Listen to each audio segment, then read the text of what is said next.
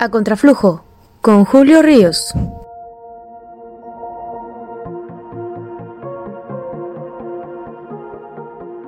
¿Qué tal amigas y amigos? Retomamos este podcast de análisis político para platicar sobre la visita de Andrés Manuel López Obrador a Jalisco, donde estuvo con el gobernador Enrique Alfaro, ya más tranquilas las aguas, ya tratando de digerir un poco todo lo que pasó, porque fue un día intenso este jueves.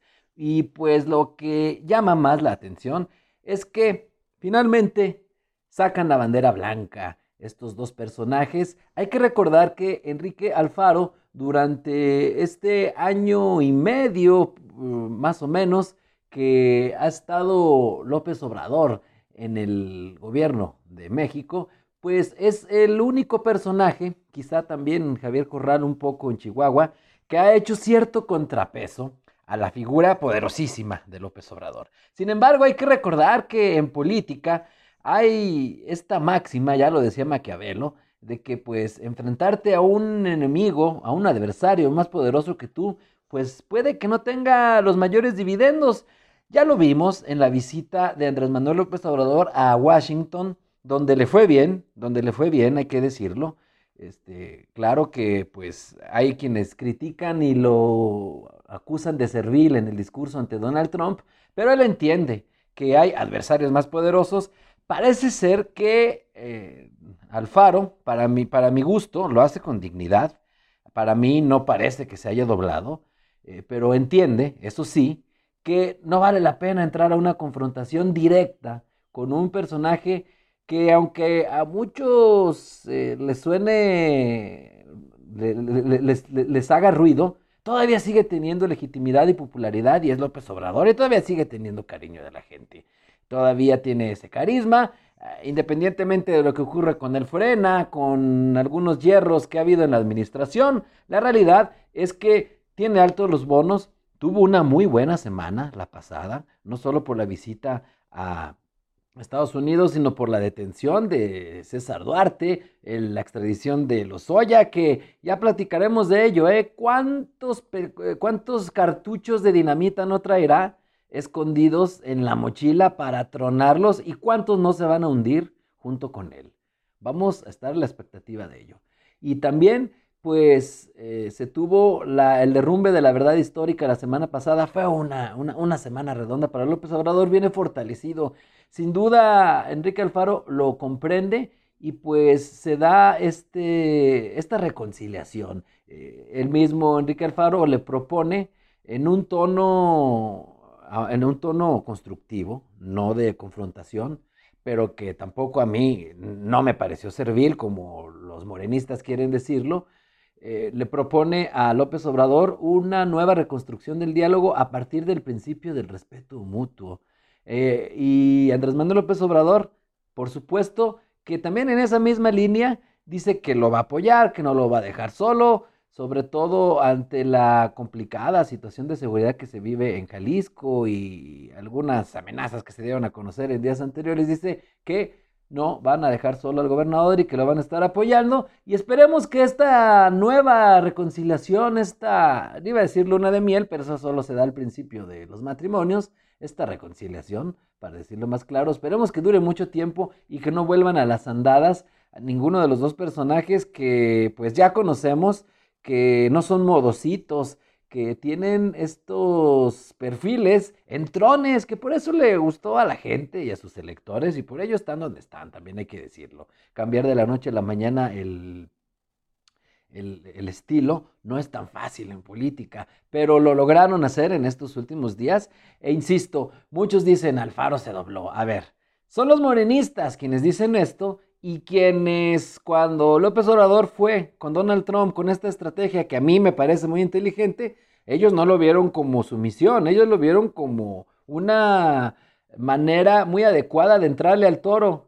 Entonces, ¿por qué ahora decir que pues Alfaro fue sumiso? No, me parece que sea en ese nivel de análisis el asunto. Yo creo que más bien eh, hay que esperar que con este, con este nuevo capítulo ahora sí se vengan nuevas cosas. Por lo pronto ya se anunció que la interminable obra de la línea 3 del tren ligero va a estar lista. Eso sin duda, por fin es una luz al final del, del túnel para muchos habitantes de la zona metropolitana de Guadalajara. ¿eh?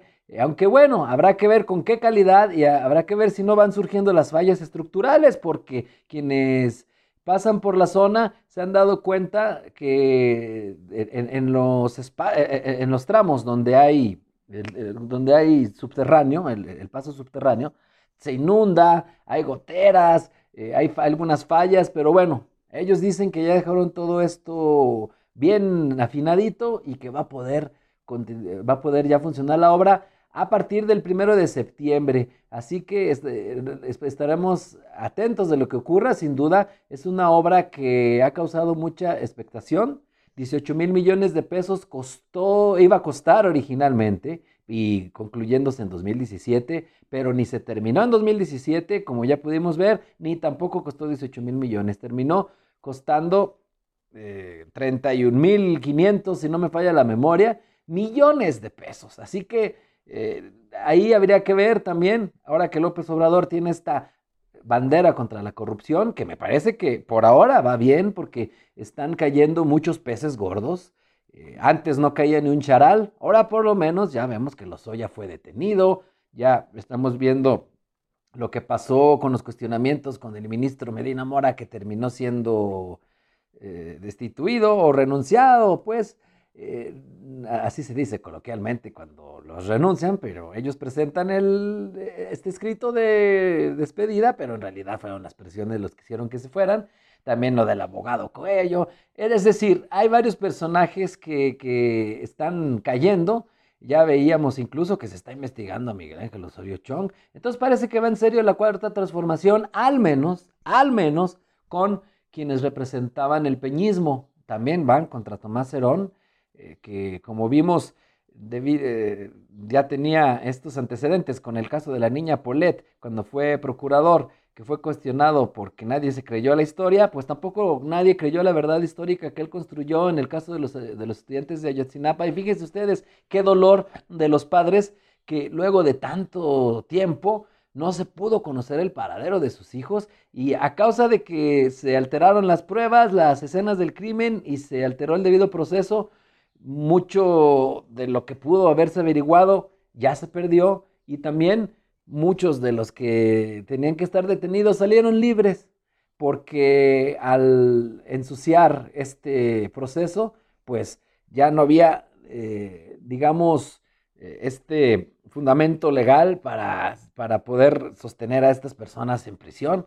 Entonces terminan yéndose muchos delincuentes. Entonces, Parece que va en serio la cuarta transformación contra la corrupción, pero en este caso de la línea 3 del tren ligero, que se han enumerado diferentes eh, presuntas anomalías en el proyecto, en varios medios de comunicación, en investigaciones muy completas, pues por lo pronto el presidente López Obrador fue esquivo a responder si se van a abrir estas carpetas de investigación contra los presuntos responsables de que este proyecto de la línea 3 se haya alargado, haya tenido este sobreprecio tan inflado y sobre todo las anomalías en la ejecución de la obra, no se habló al respecto. No se dijo nada de ello, pero bueno, por lo pronto están prometiendo que ya se va a inaugurar. Y por último, un tema muy importante que, que dio la vuelta al Internet, que fueron por los cuestionamientos que hizo una youtuber, Juncal, que estuvo ahí en la mañanera. Ella es una youtuber de Guadalajara, estudiante de, Derecho,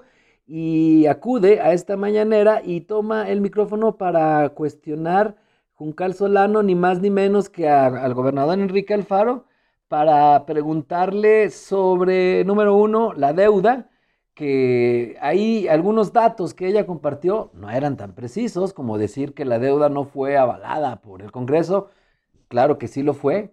Incluso fueron muy criticados los diputados por haberlo hecho y que no causaron, por supuesto, gracia entre la, ciudadanía.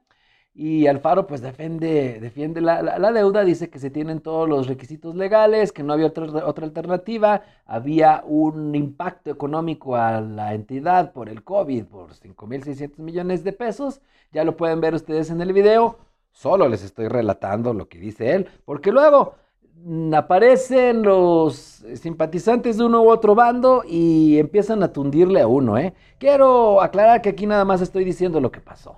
Y después ella, eh, pues le pregunta sobre el caso Giovanni y sí, es una pregunta muy pertinente el hecho de que presentara las pruebas respecto a lo que Enrique Alfaro había señalado hace ah, algunas semanas de que las manifestaciones violentas en Guadalajara habían sido orquestadas en los sótanos del poder de la Ciudad de México. Lo que dice Alfaro es que estará presentándole esta, estuvo presentándole esta información directamente al, al presidente de la República. Esto, sin duda, causó polémica en redes, pues eh, los afines a la cuarta transformación, a López Obrador, los amlovers, como se les conoce, pues aplaudieron el trabajo de esta chica, de esta youtuber, y por otro lado, pues eh, hubo algunos que decían que no fue así, que no lo hizo sudar tanto, que, que no lo hizo trastabillar, dio la vuelta, la foto donde está Alfaro con este